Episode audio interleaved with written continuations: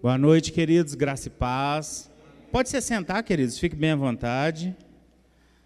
Se você trouxe a sua Bíblia, eu gostaria que você abrisse a sua Bíblia comigo. No primeiro livro de Samuel, no capítulo 30. E já já nós vamos fazer a leitura desse texto. Como o pastor falou, é uma quinta-feira extraordinária nós estamos tendo um encerramento para os alunos do Rema Lagoa Santa da matéria Família Cristã. E os alunos tiveram a oportunidade de ter uma explanação bíblica acerca desse, desse assunto tão importante. É tão interessante que na igreja também no mês de maio nós tivemos diversas ministrações, né, que está tudo disponível no canal da igreja, você pode também acessar é, esse conteúdo. E família é assunto de suma importância. Nós fomos ministrados aqui também na igreja no domingo, e o nosso apóstolo Marcelo Carvalho, ele falou algo que mexeu muito comigo, a, a, a pregação foi maravilhosa, mas algo bem específico às vezes, em frases simples, Deus toca o nosso coração para a gente perceber.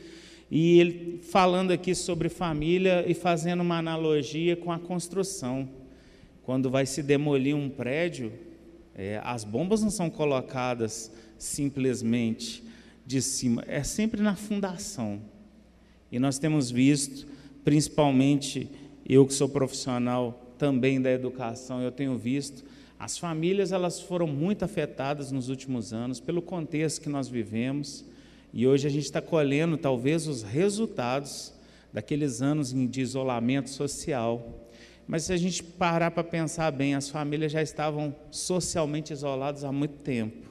A tecnologia já estava roubando a comunicação dentro das casas, entre os, os cônjuges, é, entre pais e filhos, e então a gente simplesmente viu diante de um espelho uma realidade que já vem se arrastando há muito tempo.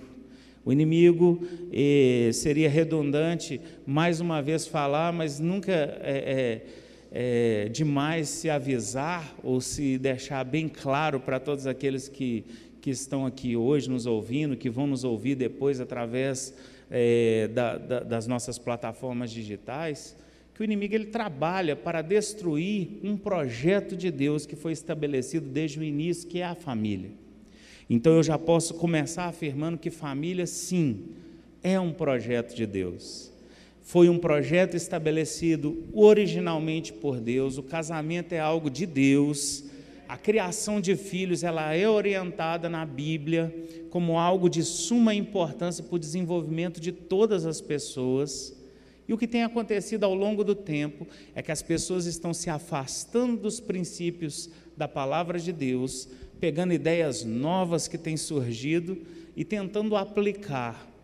Mas o que nós temos é, bem forte no nosso coração é que a palavra de Deus ela não aceita adaptações, ela não aceita acréscimos tudo que era necessário para você ter uma vida de sucesso em família, individualmente, como profissional, como ser humano, já está registrado aqui na palavra de Deus.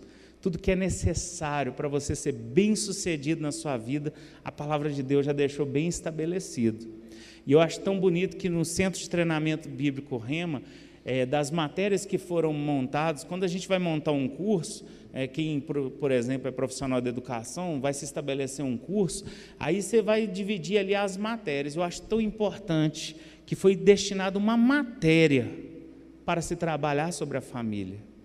Porque, como diz um pastor amigo meu, a, a, família, o seio familiar, o seu lar, a sua casa, pode ser o céu na terra. Amém? Você crê nisso? Mas, infelizmente, queridos, também pode ser o inferno aqui na terra. Tudo depende de como as coisas estão sendo conduzidas. Eu escolhi um texto da palavra de Deus, está em 1 Samuel capítulo 30, uma cena que aconteceu numa luta do rei Davi contra os Amalequitas, e eu quero extrair algumas lições que a gente pode tirar desse texto para responder uma pergunta, porque a gente sabe que o inimigo não gosta de família, amém? O inimigo das nossas almas, ele trabalha contra a família. Tanto é que hoje em dia, se você for perguntar aleatoriamente para as pessoas o que é família, vão te dar várias definições. Eu fico com o que a palavra de Deus estabeleceu. Deixará o homem seu pai sua mãe, e ali ele está falando de um deixar geográfico, de um deixar financeiro, de um deixar emocional, e essa meninada tem que começar a aprender isso de novo, que sai para um casamento e na primeira confusão vão correr para a mamãe, para o papai, vão voltar, vão resetar, não, não quero mais. E ali foi estabelecido que ia se constituir uma nova família, que iam gerar filhos, que esses filhos seriam ensinados nos princípios da palavra de Deus, iam crescer e ser uma geração poderosa na terra. Esse é o projeto de Deus. Que a sua família seja um sucesso, que a sua vida em família seja algo bom. Não é para uma família, o projeto original de Deus não prevê uma família vivendo em pé de guerra, em competição. Não é um ambiente de violência, não é um ambiente de, de um, um, um estado em que as pessoas estão ali por obrigação debaixo daquele mesmo teto. Não é, essa não é a vontade boa, agradável e perfeita de Deus para a minha família e nem para a sua família. Deus estabeleceu coisas grandes e maravilhosas. E a pergunta que às vezes não quer calar é se o inimigo vai atacar minha família porque ele, ele está destinada a isso. João 10, versículo 10, fala que o diabo veio senão para matar, roubar e destruir. Então é projeto dele destruir aquilo que Deus estabeleceu. Então, se ele vai, o que fazer quando o inimigo ataca a minha família? Nós vamos tentar com esse texto e tirar algumas lições para a gente saber quais as reações ou quais os problemas eu tenho que identificar. Como que eu posso identificar um ataque do inimigo à minha família? Amém? É, a proposta hoje não é simplesmente, é, não vou dar uma revisão da matéria dada pelo professor, que foi dado com bastante excelência, mas há assuntos, é, a gente sabe que com sete dias de aula não é possível falar tudo que a Bíblia fala sobre família. Nós ficamos aqui na igreja um mês trabalhando família, e se, se desse, ainda tinha muito assunto a ser, muitos aspectos. Então eu quero um aspecto que é sobre esse esse ataque do inimigo às nossas famílias. Eu queria que vocês pudessem acompanhar comigo a leitura do texto. 1 Samuel capítulo 30, a partir do versículo 1. O que vai ser relatado aqui é quando Davi derrota os Amalequitas. E ele fala: Quando Davi e seus soldados chegaram a Zicagli, no terceiro dia, os Amalequitas tinham atacado o Negueb e incendiado a cidade de Ziclag. Levaram como prisioneiros todos os que lá estavam, as mulheres, os jovens e os idosos. A ninguém mataram, mas o levaram consigo, quando prosseguiram seu caminho. Ao chegar a Ziclag, Davi e seus soldados encontraram a cidade destruída pelo fogo e viram que suas mulheres, seus filhos e suas filhas tinham sido levados como prisioneiros. Então Davi e seus soldados choraram em alta voz até não terem mais forças. As duas, as duas mulheres de Davi também tinham sido levadas, Ainoã de Giseel e Abigail de Carmelo, a que fora mulher de Nabal. Davi ficou profundamente angustiado, pois os homens falavam em apedrejá-lo. Todos estavam amargurados por causa de seus filhos e de suas filhas. Davi, porém, fortaleceu-se no Senhor, o seu Deus. Então Davi disse ao sacerdote Abiatar, filho de, de Aimeleque: Traga-me o colete sacerdotal. Abiatar o trouxe a Davi e perguntou ao Senhor: Devo perseguir esse bando de invasores? Irei alcançá-los? E o Senhor respondeu: Persiga-os. É certo que você os alcançará e conseguirá libertar os prisioneiros. Davi e os, e os 600 homens que estavam com ele Foram ao ribeiro de Bezor, onde ficaram alguns, pois duzentos deles estavam exaustos demais para atravessar o ribeiro. Todavia, Davi e quatrocentos homens continuaram a perseguição. Encontraram um egípcio no campo e o trouxeram a Davi. Deram-lhe água e comida, um pedaço de bolo de figos prensados e dois bolos de uvas passas. Ele comeu e recobrou as forças, pois tinha ficado três dias e três noites sem comer e sem beber. Davi lhe perguntou: A quem você pertence e de onde vem? E ele respondeu: Sou um jovem egípcio, servo de um Amalequita. Meu senhor me abandonou quando fiquei doente há três dias. Nós atacamos o Negueb dos Queretitas, o território que pertence a Judá, e o Negueb de Caleb, e incendiamos a cidade de Zicagre. Davi lhe perguntou: Você pode levar-me até esse bando de invasores? Ele respondeu: Jura diante de Deus que não me matarás, nem me entregarás nas mãos de meu senhor, e te levarei até eles. Quando ele levou Davi até lá, os amalequitas estavam espalhados pela região, comendo, bebendo e festejando muitos bens que haviam tomado da terra dos filisteus e de Judá. Davi os atacou no dia seguinte, desde o amanhecer até a tarde, e nenhum deles escapou, com exceção de quatrocentos jovens que montaram em camelos e fugiram.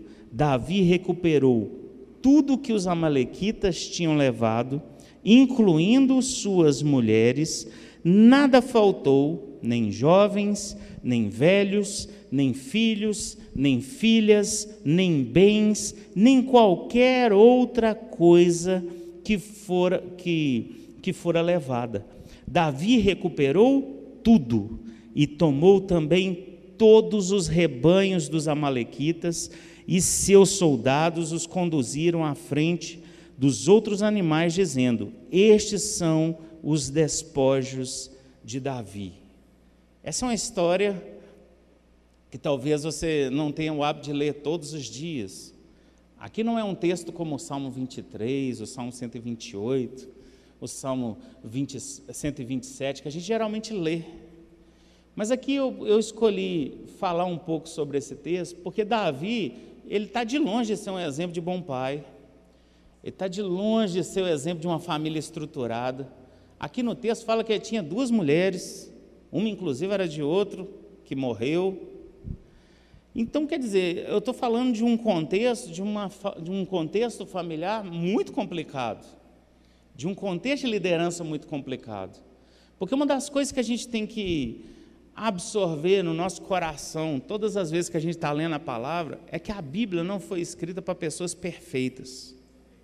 Ela foi escrita e inspirada por um Deus perfeito, para que pessoas imperfeitas chegassem à perfeição. Esse é o motivo da Bíblia estar escrita. Porque eu não vou jamais pegar para vocês para falar sobre família, pegando aquela família da propaganda da Doriana, né?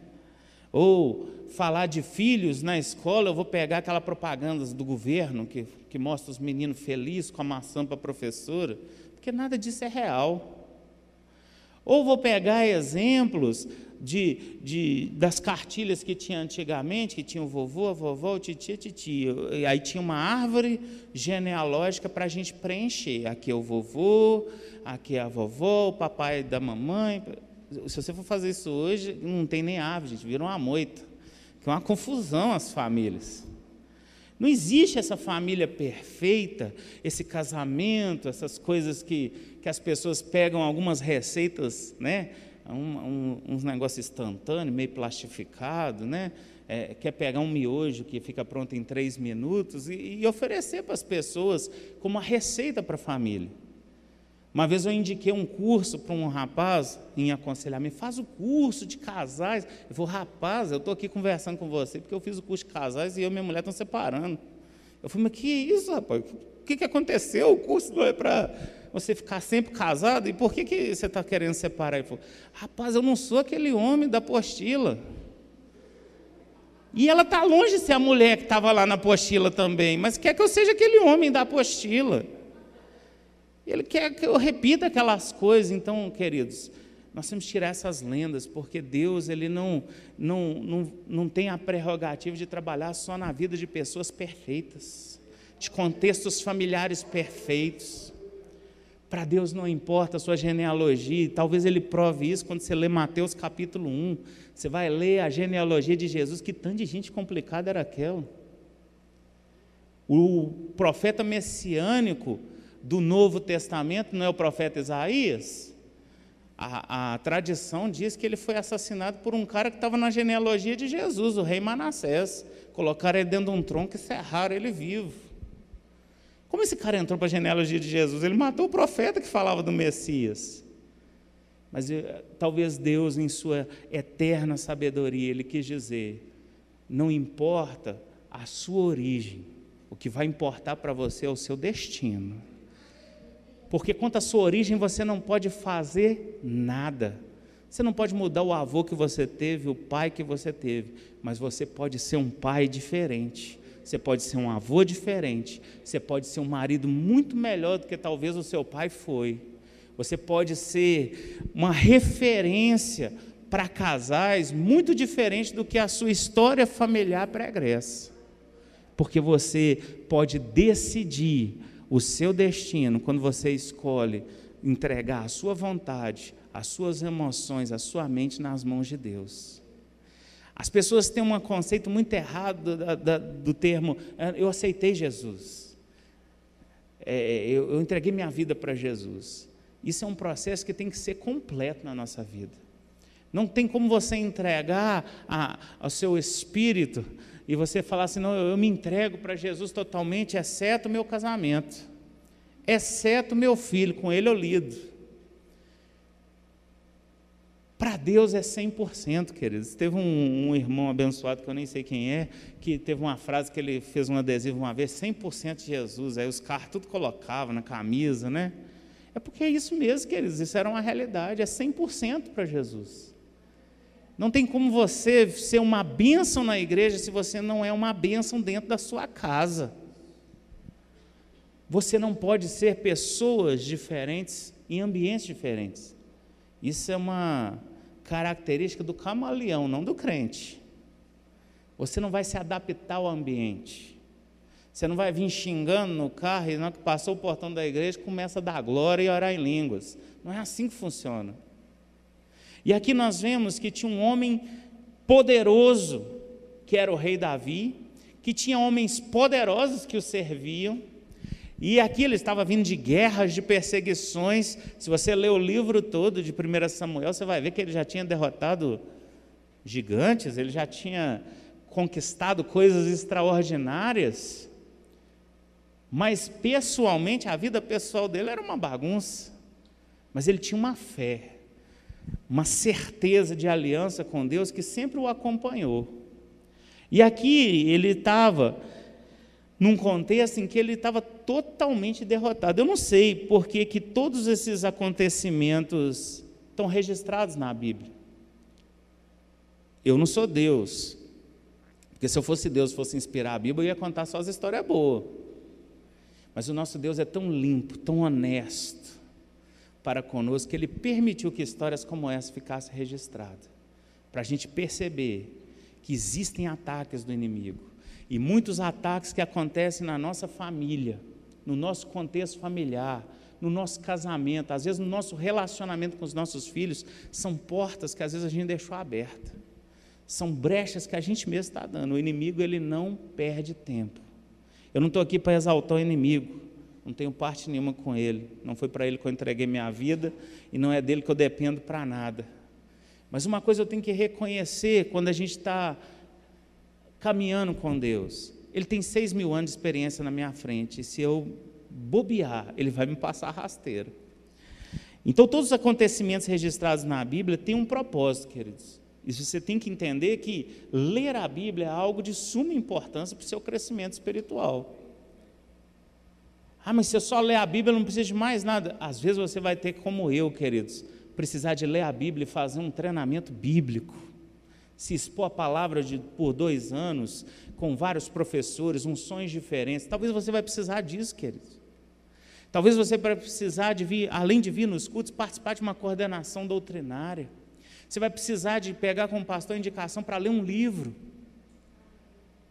Para crescer, para abrir a sua mente. Porque o seu inimigo, ele não brinca com seus ardis, com, com as suas armadilhas. Ele vai tentar o tempo todo destruir a sua família. Não precisa ficar com medo, queridos. No final da minha fala, você vai perceber que você está do lado que ganha, do lado que vence. As histórias bíblicas, elas não são meras histórias, não é ficção. Tudo que está escrito são princípios para a gente aplicar à nossa vida. São testemunhos, são exemplos. Isso aqui é a palavra do Senhor. Se você tem uma Bíblia, querido, você tem tudo que é necessário para você ter uma vida familiar de sucesso, para você ter um casamento de sucesso, para você ser um marido melhor, uma esposa melhor, uma mãe, um pai melhor. Você tem Bíblia, você tem algo para poder sustentar o seu dia a dia. Você tem aonde se alimentar. E a família é o campo de batalha, talvez mais só perde para a mente, para a sua mente. Depois da sua mente, o maior campo de batalha é, é o contexto familiar. Que é ali que vai acontecer os maiores ataques, porque o inimigo ele precisa afetar a base de tudo. Há aqueles que tem um, um, um autor que chama Alvin Toffler, ele escreveu um livro Choque para o Futuro. Ele tem uns outros livros também. É, no, no, geral, nem indico os livros dele, não, porque é um negócio bem confuso, tem hora. Mas, no geral, ele mostra que o resultado de tudo que nós estamos vivendo em sociedade, o caos, violência, tudo, é justamente pelo desajuste das famílias. O maior problema da humanidade, ele falou, não é a natureza não é a camada de ozônio, o maior problema da, da humanidade é as famílias, que elas perderam valores ou elas inverteram valores. Quando Deus estabelece a, a, a mulher como um, um, gênero que seria submissa, estaria sobre a mesma a, sobre a liderança de um homem, isso não é porque Deus deu privilégios ao homem, é porque Deus conhece a criação dele, conhece a sua obra-prima. Se o homem tem uma posição de liderança de cabeça, é porque isso é necessário. Se a mulher está numa posição de submissão, é porque isso é louvável para a família, isso é proteção para a família. Se o filho tem que respeitar, honrar o pai e mãe, e isso é o primeiro mandamento com promessa e fala de vida longa, é porque isso tem que acontecer, queridos. Deus estabeleceu tudo na ordem certa. Submissão da mulher ao homem não significa que o homem é dono da mulher. Não significa também que a mulher tem que entrar em algumas é, linhas que as pessoas têm aí. Não, eu preciso ser 100% independente. A vida em família não é dependência, independência, é interdependência. É um fazendo o outro feliz, é um protegendo o outro, é um suprindo o outro, é um colocando o outro mais para cima. Não tem família solta. Isso é o que a sociedade quer mostrar. É, é, teve uma cultura que se gerou na década de 80, é, as mães, não, eu, eu vou ter um filho produção independente. Isso não é bíblico, queridos. Isso não é bíblico. Por que, que não é bíblico? Porque existe uma influência do homem sobre a vida da criança do pai, existe uma influência da mãe sobre a vida da criança, existe a influência do contexto familiar. Tudo que a gente é, é, tem aprendido né, ao longo desse mês, e os alunos especificamente do Rema aprenderam na matéria lá, tudo aquilo é importante. A família ela começa a ser construída desde a hora que, que, que, que o rapaz ou a moça pensa em namorar. O conceito de namoro o conceito de casamento. Antigamente a pessoa preocupava o sabor do bombom na porta da igreja, agora é acordo pré-nupcial. E se der errado, quem fica com o quê? As pessoas já estão pondo data de validade nos casamentos. As pessoas estão preocupadas muito mais com, com, com patrimônio, com questões legais, do que em fazer aquilo ali dar certo. Colocar Deus como parte da aliança. Deus fazendo parte da aliança da família. O maior campo de batalha pode ser dentro da sua própria casa. Tem gente que sai da, de casa pela manhã e vai para um, uma empresa, talvez, ou para um local de trabalho, e lá é um sucesso. Mas quer que aquele dia de trabalho nunca termine, porque ele não quer voltar para casa. Porque às vezes dentro de casa ele não é um sucesso. E a proposta que nós temos aqui hoje, identificar o que a gente faz quando o inimigo ataca a nossa família, como eles estavam aqui sendo atacados no texto é justamente para a gente identificar é, como que Deus pode nos suprir, como que Deus pode nos resgatar quando estamos no meio de um ataque. Existem alguns alvos do inimigo contra as nossas famílias. E se a gente pegar pelo texto aqui, usando o texto como base, o primeiro alvo do inimigo é a questão dinheiro. Isso tem separado muitos casamentos, muitas famílias. Tem gente que só fala, é, as confusões começam assim, é, eu não sei vocês, eu sou assalariado. Tem um dia chique, gente. Tem, todos os dias do, do, ano, do mês é bonito, mas o quinto dia útil, gente, é um dia assim feliz. É um dia que a gente está rico, que a gente tem dinheiro, né? Que a gente né, faz uma gracinha, come coisas diferentes, porque é o dia feliz. Né? Tem uns dias que parece que, é, parece que o mês assim, do assalariado é igual às estações do ano. Né? É, o dia quinto, dia útil é o verão, gente. Está tudo feliz, está na praia. Aí vai chegando, né? outono, primavera, né? o inverno, gente. Não no inverno, é o finalzinho já do mês. Mas é, a, a, a, nós temos que entender que o primeiro, a primeira confusão se estabelece nisso. Você pode ver que a Bíblia tem uma orientação severa acerca do dinheiro. O dinheiro ele é um péssimo senhor da nossa vida, mas ele é um ótimo servo. Você não tem que servir ao dinheiro.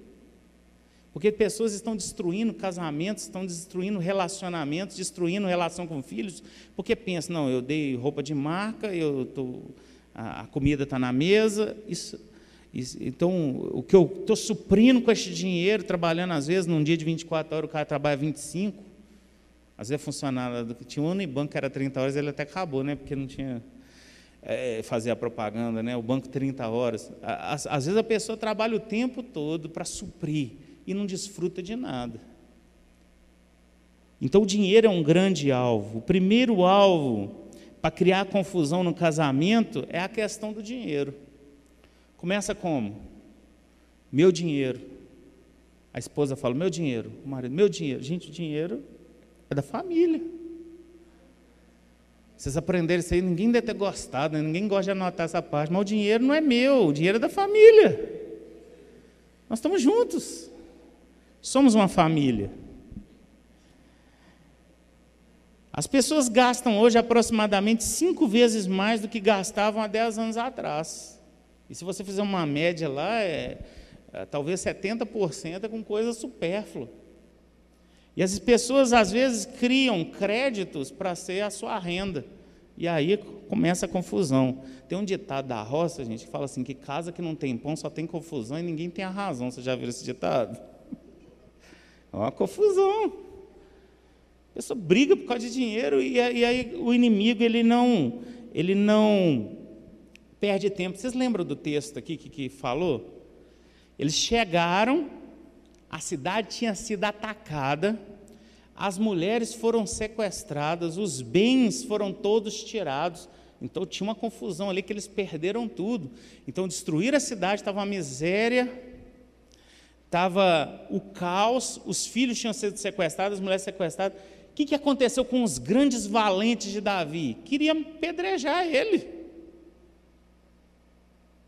Nós, como líderes, como cabeças da nossa família, como líder, a gente tem que pensar quando a gente vai fazer negócio, quando a gente vai fazer compras, quando a gente vai comprometer a renda familiar, porque, gente, Quando chega o carro novo, todo mundo sai para comer pizza e bate palma. Mas se der errado, você tem que ficar num lugar assim, limpo, sem pedras, porque alguém vai querer te apedrejar.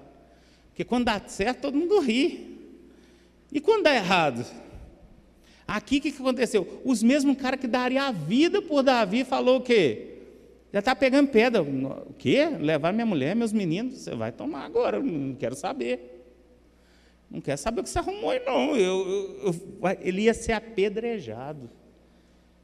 Eles choraram amargamente pelo que aconteceu, mas depois que acabou as lágrimas de desespero, veio a vontade da pedrada no líder. Não, isso aqui é um caso assim de ficção que eu estou falando, mas assim, acontece, gente. Quando você acerta, você acerta. Todo mundo bate palma para você. Agora, quando você erra, meu irmão, eu evito errar, gente, porque eu não aguento correr. Então, é uma questão de lógica. Vamos pensar antes de fazer as coisas, porque quem não aguenta correr não deve errar, porque pedra vai longe. E às vezes, por causa disso aí, a, o, o, o, primeiro alvo do inimigo é tentar desestruturar as finanças da família. Vocês já viram alguém brigar por causa de dinheiro? Por causa de herança, gente, de lote. Eu preguei numa igreja, até já contei isso aqui na igreja, eu preguei numa igreja lá em Baldinho uma vez, e no final da ministração falei sobre perdão, era um texto assim, bem forte, né, acerca de perdão. E esse rapaz veio no fundo, me abraçou, falou: Cara, você falou uma coisa aí que mexeu muito comigo. Sobre perdão. Eu e a minha irmã, a gente não conversa há 20 anos. Gente, eu quase caí para trás por causa de um lote que a gente brigou por causa de um pedaço da fazenda do meu pai. Por causa de uma pedaço de fazenda. E ninguém plantou nada no negócio lá, que no, que no lote que eu estava também, acho que nem nascia nada se plantasse. Brigaram por causa de um pedaço de fazenda, negócio de cerca, que trem de novela, gente. Acontece em livros de, de antigamente aí, contando do, do, do, das coisas rurais. Briga por causa de cerca, por causa de pedaço de lote. Dois irmãos, 20 anos sem conversar. Então, o dinheiro é uma coisa que a gente tem que levar em consideração. Para falar a verdade, queridos, eu nem ia falar isso hoje, mudou, foi logo no finalzinho. A outra folha está até ali. É, foi começando a, a, gerar, porque a gente tem que falar coisa que é pertinente. Porque dentro da igreja, às vezes, tem irmãos brigando, ou irmãos inimigos, por causa de dinheiro, por causa de, de, de, coisas que comprou e não pagou, e nós temos que resolver isso, porque nós somos a base, queridos, para que essa cidade seja restaurada. Eu posso passar para vocês uma lista interminável de famílias que estão totalmente destruídas, e nós temos que ser o farol, nós temos que ser a luz para essas famílias. Eu louvo a Deus, queridos, todos os dias pelo rema, porque ele tem se levantado nessa nação e em outras nações como uma voz profética, ensinando o que é família cristã. Eu louvo a Deus porque aqui no Brasil ainda houve a iniciativa de se criar uma escola de ministro do Rema e lá tem uma matéria família do ministro, porque nós não podemos deixar de falar desse contexto. Tem famílias destruídas do lado de fora, mas também tem muita gente que está sendo destruída lado de dentro por falta de conhecimento ou por falta de entendimento. Então temos que falar e temos que repetir essas verdades. O segundo alvo que o inimigo tenta destruir, a gente vê pelo texto claramente aqui, são os filhos. Olha para você ver, eles já tinham destruído a cidade, já tinham colocado fogo na cidade, sequestrar as mulheres e os filhos.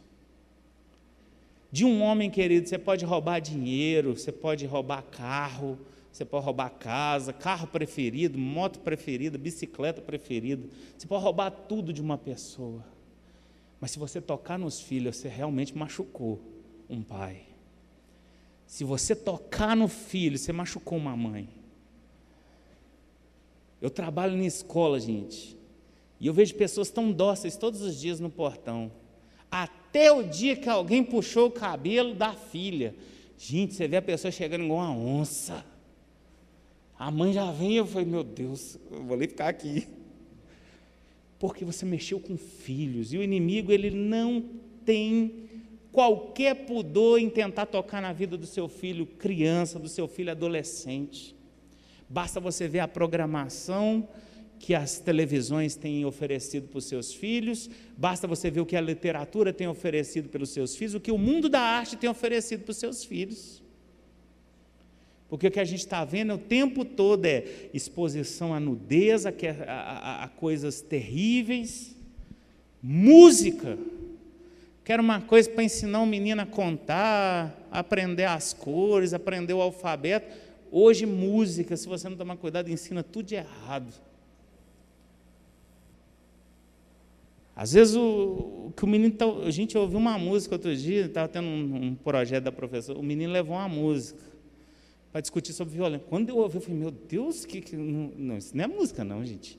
Será que isso existe mesmo? E nós estamos expostos a isso o tempo todo. Eu tenho alunos que eu, que eu conversei com o pai, às vezes a gente chama o pai e a mãe, quanto cuidado com a música que esse menino está ouvindo. Cuidado com o que esse menino está assistindo porque não é normal uma criança de seis anos ficar com um caderninho só desenhando arma, tiro na cabeça, sangue voando, vim com as gotinhas voando certinho assim. Eu peguei cada obra de arte, que vocês não acreditam. Eu falei, meu Deus, dá o tiro na cabeça, mostra a cabeça abrindo. Eu falei, gente, como é que eu me desenho um negócio desse? Escreveu o nome dele todo, ele não sabe não, mas aí. E aí eu estou ali, vendo aquela cena, e eu chamo a mãe e o pai. Eu lembro de uma mãe específica, ela virou para mim e falou assim, professor, faz o seu que eu faço o meu. Falou assim mesmo comigo, ó. Ainda fez referência à tropa de elite. Ela falou, faz o seu que eu faço o meu. Ó, você ensina aí geografia e história que do meu filho eu sei cuidar.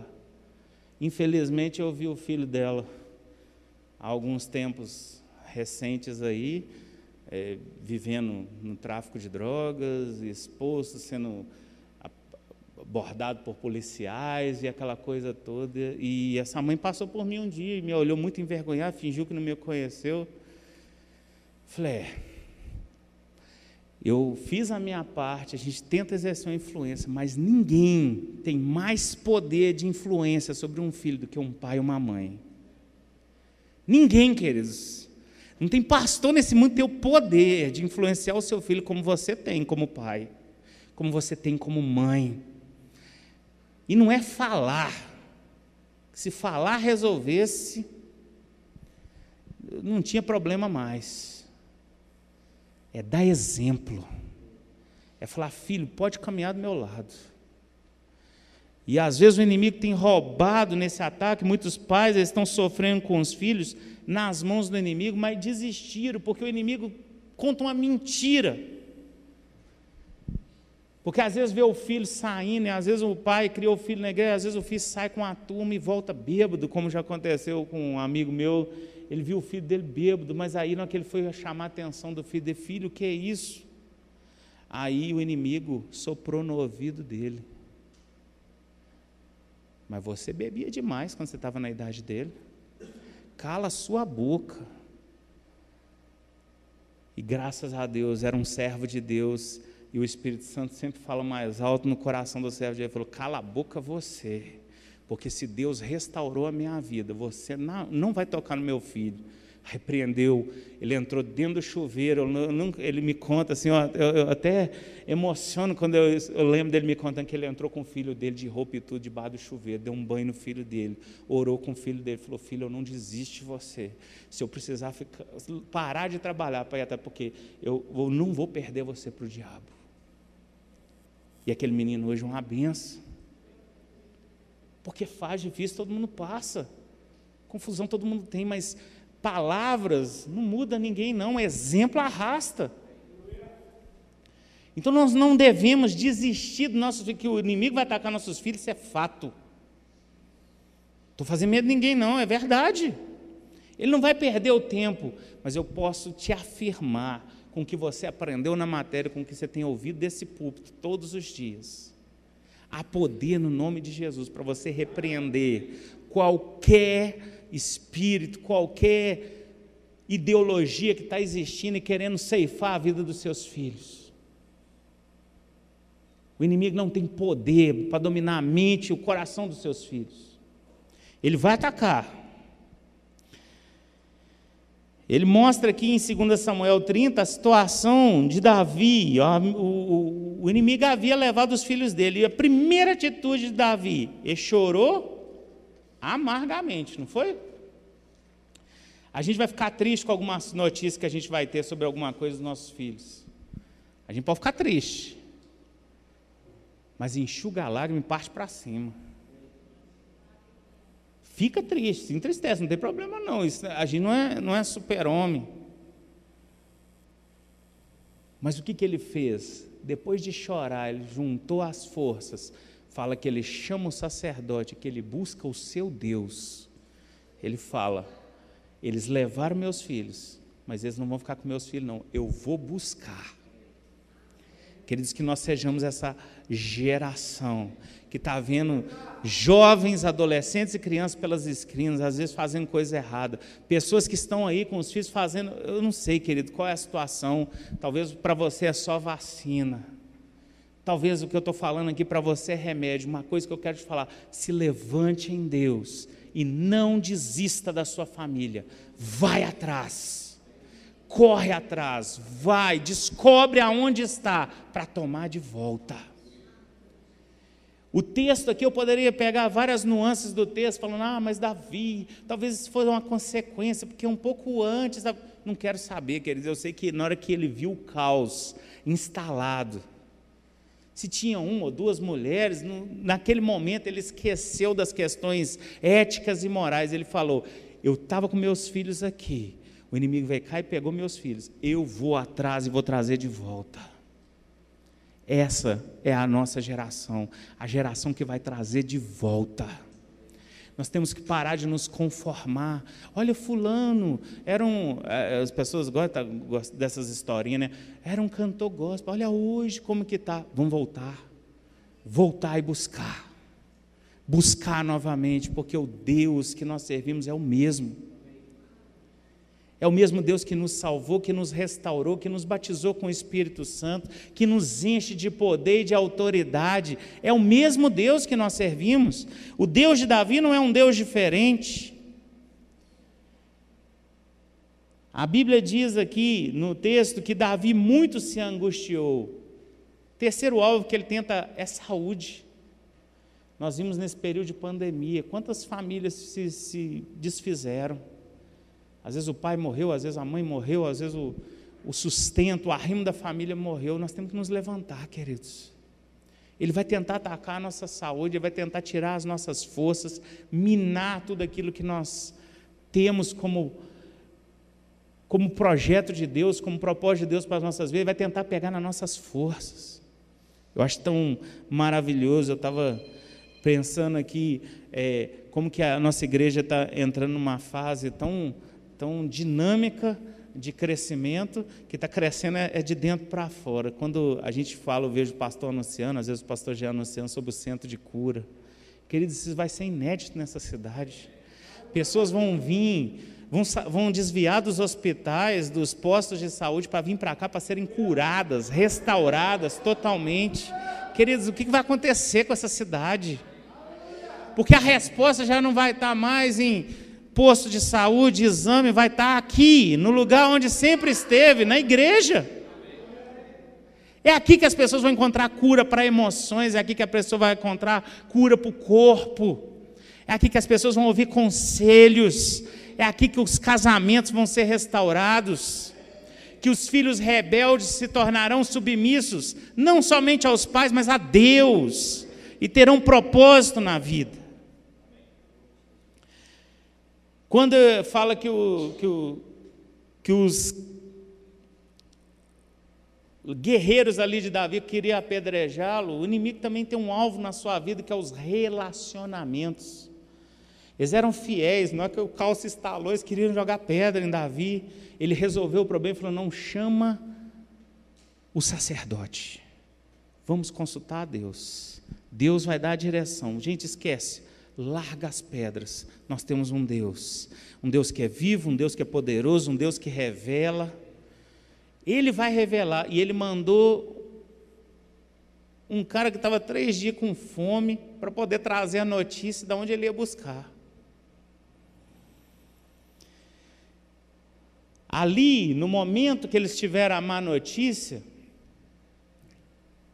a primeira resposta foi o desespero foi o choro. Mas logo que passou aquele momento inicial, eles restabeleceram algo que o inimigo quer atacar muito na sua vida também, na sua família: comunhão com Deus.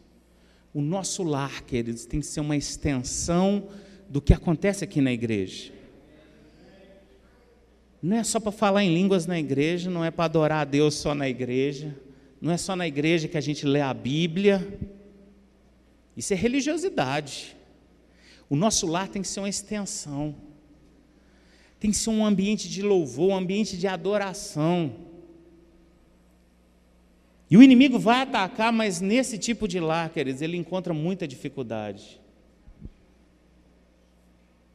Porque às vezes a saúde foi afetada, o dinheiro foi atacado, aí você estabelece que não, eu vou adorar a Deus, eu vou buscar de Deus a direção, enquanto você está adorando a Deus, Aí vem o filho e entra no negócio, aí vem a esposa e entra no negócio, o outro filho, aí começa aquele ambiente de louvor, de adoração. Pensa que o bicho fica, nosso cão fica endemoniado, porque ele está batendo e você está você tá ficando feliz, e você está dando glória, e você está glorificando a Deus, e ele está te batendo e você está rindo, está cantando do riso, você é louco. Tem que cantar que geme, chora, não canta riso, não, porque eu estou te batendo e está apanhando e está crescendo. Queridos, eu queria encerrar minha fala aqui, lembrando do que foi o desfecho dessa história. Houve um ataque, filhos foram levados, eles estabeleceram uma organização na vida deles. Eles largaram o pranto e o choro desmedido e falaram: vamos buscar a Deus. Começaram a buscar a Deus, chegou fé. Chegou fé, as coisas começaram a acontecer. Por quê? Veio a notícia: as mulheres e as crianças estão em tal lugar. Aí veio a, autoridade, porque só vão lá e nós vamos buscar. Batalharam, venceram, recuperaram tudo que eles tinham foi restaurado a eles. A, a, o, texto é, é, é, bem claro ao falar que nada, olha o que, que fala aqui no versículo 19, final do versículo 19: Davi recuperou tudo. Eu queria que você se colocasse de pé no seu lugar. O pessoal do louvor pode vir. Davi recuperou tudo. Ele tinha perdido os filhos, tinha perdido as mulheres, tinha perdido o dinheiro, a cidade dele estava destruída, ele tinha perdido tudo. E talvez, querido, você chegou aqui essa quinta-feira, ou você que vai me ouvir de alguma plataforma digital depois, talvez você está nessa mesma situação, você perdeu tudo para o inimigo, até agora. Até esse exato minuto, você pode falar assim: Eu perdi tudo, mas eu declaro pela fé e eu vou crer no que a gente está ministrando aqui, eu vou crer no poder dessa palavra para dizer: você perdeu tudo até agora, porque a partir de agora você vai começar a recuperar tudo. E se você prestar atenção no texto, no texto, queridos, tudo com Deus é diferente. Para o homem, tudo é assim: o cara me, me, me levou um carro, aí eu recebo um carro de volta. Igual. Mas tudo com Deus é diferente, queridos. Porque a Bíblia diz que Davi recuperou tudo que ele tinha levado. E tudo que era do inimigo ainda passou para ele. Ele ainda saiu abastado, podendo ser generoso. Se você ler depois até o final do caso, você vai ver que ele ainda estava dando dinheiro. E até aqueles que não quiseram ajudar, que ficaram, não, eu estou cansado, eu não vou não. Davi não paga eles também. Comigo é assim, não tem problema. O inimigo pode ter, até esse momento, conseguido alguma coisa de vitória, talvez, contra você. Mas o que eu preguei aqui hoje, queridos, não é apenas algo que está na apostila do remo. O que eu preguei aqui é a palavra de Deus que é poderosa para renovar a sua mente a ponto de você entender quem está no controle é você. Quem decide é você. Essa, essa tarde eu estava com uma, com uma adolescente da escola que estava passando por uma situação e ela falando da vida dela e alguns problemas que ela está enfrentando, e eu ali dando conselho para ela, e ela falou assim: Ah, mas eu não sei como. Eu falei: Sabe qual é a melhor notícia que eu vou te dar essa tarde? Talvez a melhor notícia da sua vida. É que essa situação ela pode continuar, mas ela pode acabar agora. E o mais bonito é que você que decide. É um passo que você vai dar. Às vezes o que você está precisando, querido, não é de uma família nova. A gente, quando é criança, a gente pensa essas coisas. Nossa, se, se, eu, se eu tivesse outra família? E se a minha família fosse fulano? E se a família lá da propaganda lá fosse a minha família? E se eu morasse em outra cidade? Tem gente que destrói a família porque muda para outro país, achando que vai mudar o problema. Vai mudar a situação, mas o problema continua.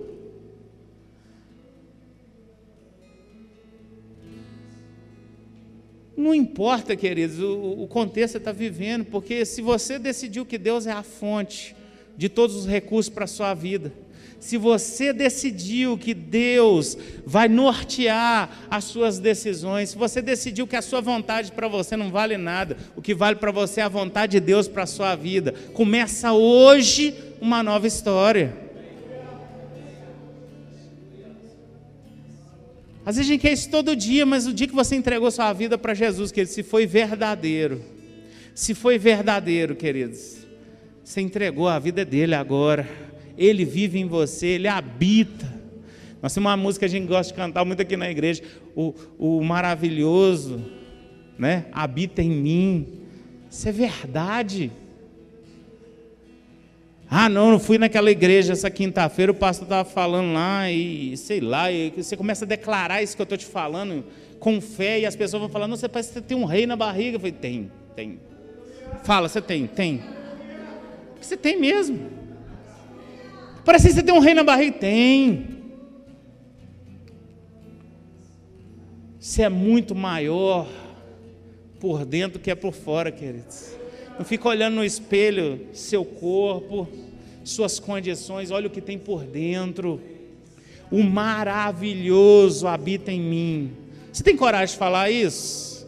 O maravilhoso habita em mim. Se o maravilhoso habita em mim, a minha família é outra.